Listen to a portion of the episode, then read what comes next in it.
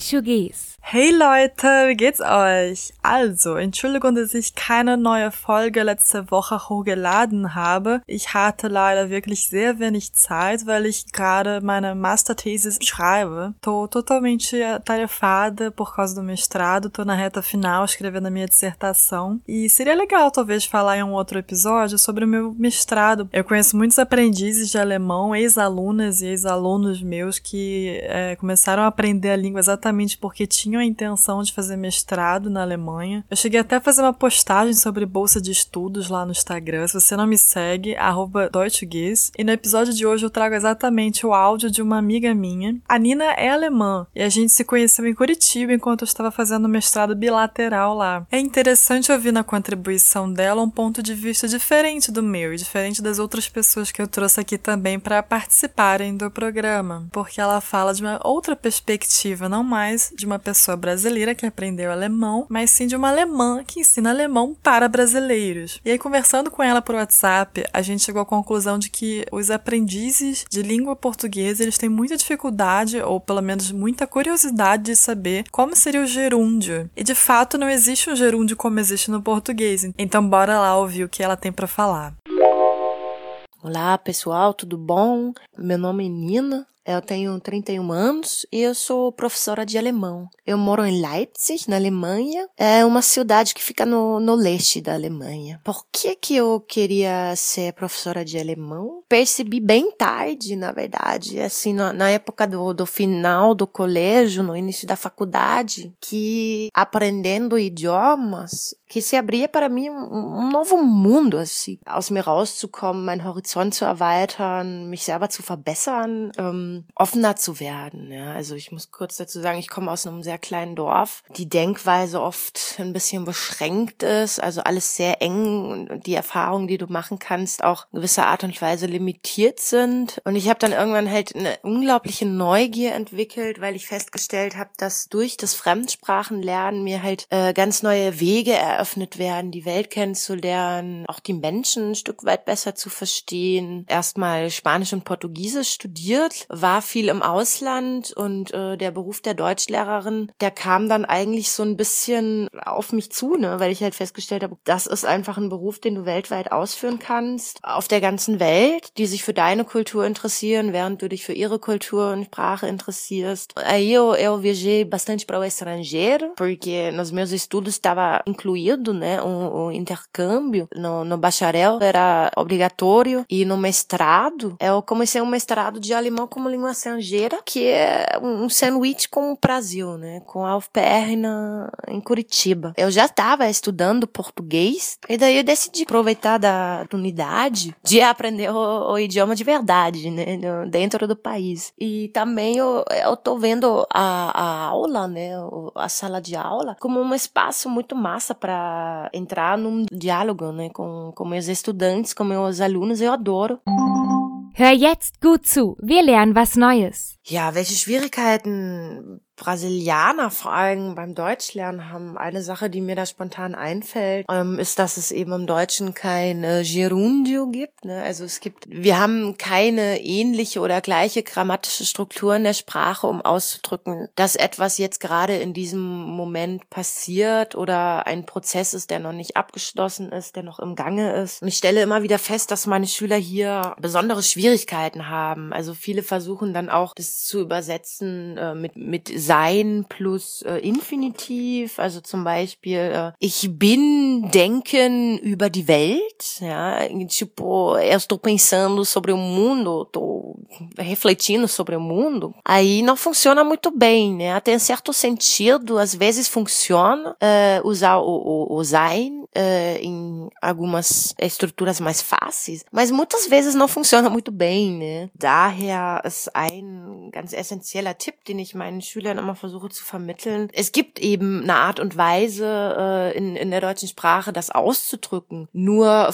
äh, die sprachlichen Instrumente sind halt anders. Ne? Also in, im Deutschen funktioniert das sehr häufig mit dem Wörtchen gerade. Also wenn ich einfach hinter das Verb äh, gerade setze, Beispiel, äh, ich denke gerade über die Welt nach Ja, oh, ich reflektiere gerade über die Welt. Äh, ich schwimme gerade, drücke ich sehr genau aus, dass es eine Tätigkeit ist, die ich genau in diesem Moment tue. Ne? Und ich habe eben auch die Möglichkeiten, um Zeitadverbien, andere Zeitadverbien zu benutzen oder zeitliche Ausdrücke, zum Beispiel. Ich schwimme jetzt, ich schwimme in diesem Moment. Então, esse gerade, eu percebo que muitos brasileiros, ou também espanhóis, têm dificuldade de, de, de aprender essa, essa forma de expressar que eles estão fazendo no momento e até que cria uma certa frustração de aprender esse tipo de estrutura que é bem diferente à, à Estrutura na própria língua materna. Ne? Generell möchte ich hier den Tipp geben, dass es einen sehr weit bringt, äh, wirklich in eine Sprache tief einzutauchen, die Art und Weise, wie eine Sprache funktioniert, die Logik einer Sprache zu verstehen und sich anzueignen. Das kann ich eben besonders gut, indem ich gerade gerade diese Strukturen, die mir am meisten fremd sind, genau analysiere und auch viel trainiere. Also gerade das, was mir besonders fremd erscheint, was besonders weit entfernt ist von meiner Muttersprache, dass ich dem besondere Aufmerksamkeit widme, ja, weil mir das zum einen die Möglichkeit gibt, diese Sprache wirklich äh, sehr gut zu beherrschen und zum anderen eröffnet es mir auch wirklich ein, ein, Verständnis für diese Sprache, wie sie funktioniert. Ne? Es ist ja auch nicht nur eine, eine Frage der Grammatik, sondern es ist auch ein oft eine Frage äh, der Denkweise oder der Verhaltensweise, die sich in der Sprache widerspiegelt. Also äh, ein ziemlich cooles Beispiel von einem äh, meiner Schüler, der auch Brasilianer ist, äh, der ist noch ganz am Anfang, aber der hat sehr schnell festgestellt, dass diese,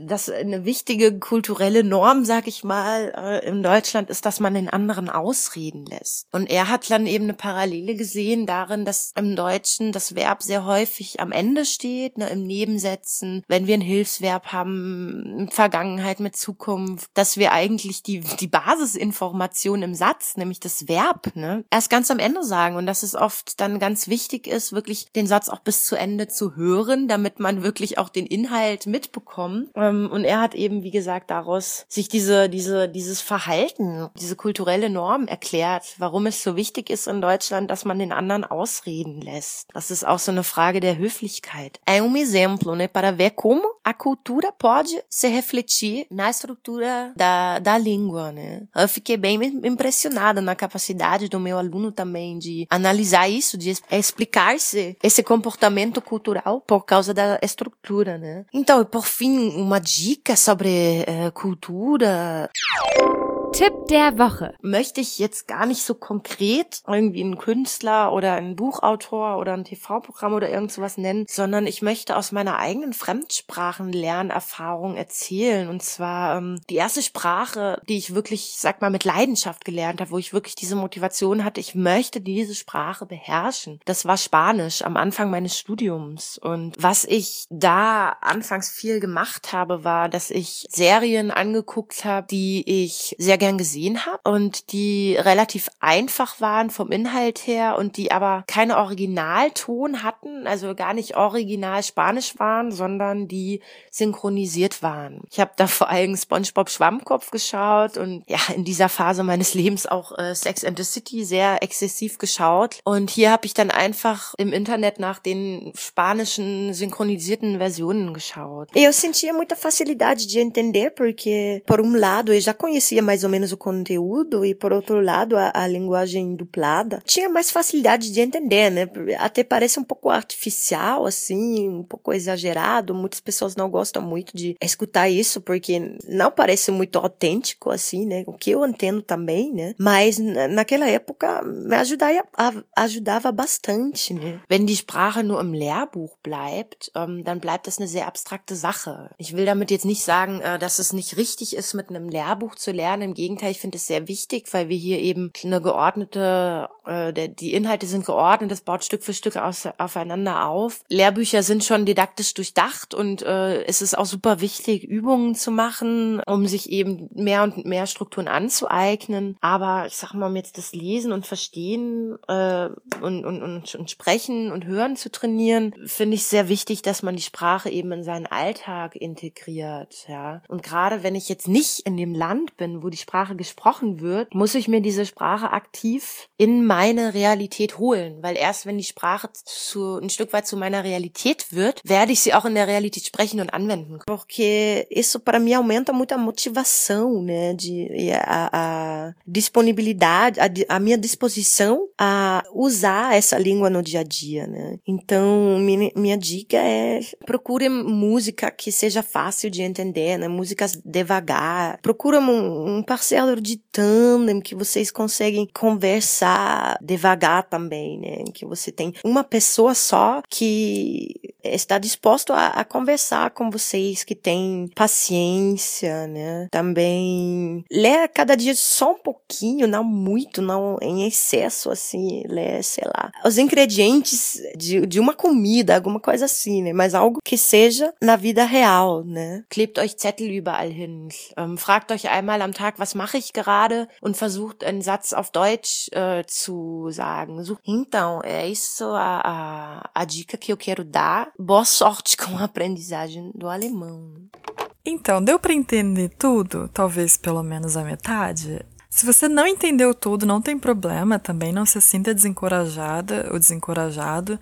Na verdade, isso faz parte do processo natural da aprendizagem de uma língua, como o alemão e como qualquer outra, né? Eu vou depois transcrever o que ela falou e postar nos stories e também no Twitter, para vocês depois, se quiserem fazer esse exercício de ouvir novamente o que ela falou, acompanhando com a leitura da transcrição. Por exemplo, ela usa muitas Modalpartikel, que é uma coisa que faz com que a língua soe muito mais natural. Por exemplo, ela usa a partícula halt, que não tem uma tradução literal para o português, mas ela tem intenção de mostrar que algo aconteceu simplesmente que a pessoa não tinha controle sobre aquilo, né? Então, se por exemplo eu quiser dizer que eu tirei zero na prova, ich habe halt eine Null in der Prüfung bekommen. Ou seja, não há nada que eu possa fazer para mudar essa nota. Bom, e aí voltando agora pro contexto da fala dela sobre o gerúndio. Eu comecei o episódio falando exatamente ich schreibe gerade meine Masterthesis, né? Porque eu estou de fato neste momento com o Word aberto e escrevendo a minha dissertação. Então eu não tenho como falar eu estou escrevendo escrevendo, né? Não existe esse escrevendo. Então eles falam ich schreibe gerade ou ich bin am schreiben. Tem essa possibilidade do am. Daí sobre a dica cultural, achei fenomenal o que ela falou, porque eu também fiz isso. Ela falou que fazia isso com Bob Esponja. Não sei se vocês chegaram a captar, mas Bob Esponja em alemão se chama Schwammkopf, que seria cabeça de esponja, na verdade. E eu cheguei a fazer isso muito com Friends. Na verdade, Friends é uma série que eu praticamente decorei de tanto que eu assisti, porque eu usei ela para aprender primeiramente inglês. E aí, exatamente porque eu já sabia do conteúdo, aquilo já me era conhecido, eu consegui assistir a versão dublada em alemão. Não fica realmente tão agradável para nós brasileiras e brasileiros que estamos acostumados a ler legendas. De qualquer maneira, como o intuito é aprender uma língua com um conteúdo que já é conhecido, já é familiar, sugiro que vocês façam isso com alguma série que vocês já tenham visto ou filme também que vocês já tenham visto, porque vocês já conhecem o contexto e vocês anotam as coisas que vocês acharem interessantes. Dá até inclusive para você pôr a legenda e assistir dublado para você ver como se escreve enquanto você ouve aquela pronúncia. Bom, como a contribuição da Nina foi um pouquinho longa em comparação com as outras que a gente já teve nos outros episódios, eu não vou dar dar nenhuma dica específica, mas a dica da Nina vale de fato para vocês pensarem em algum conteúdo que vocês já tenham consumido em algum momento da vida de vocês, para vocês poderem assistir dublado. E isso vale para qualquer filme ou série. Das wär's dann. Bis nächste Woche. Tschüss.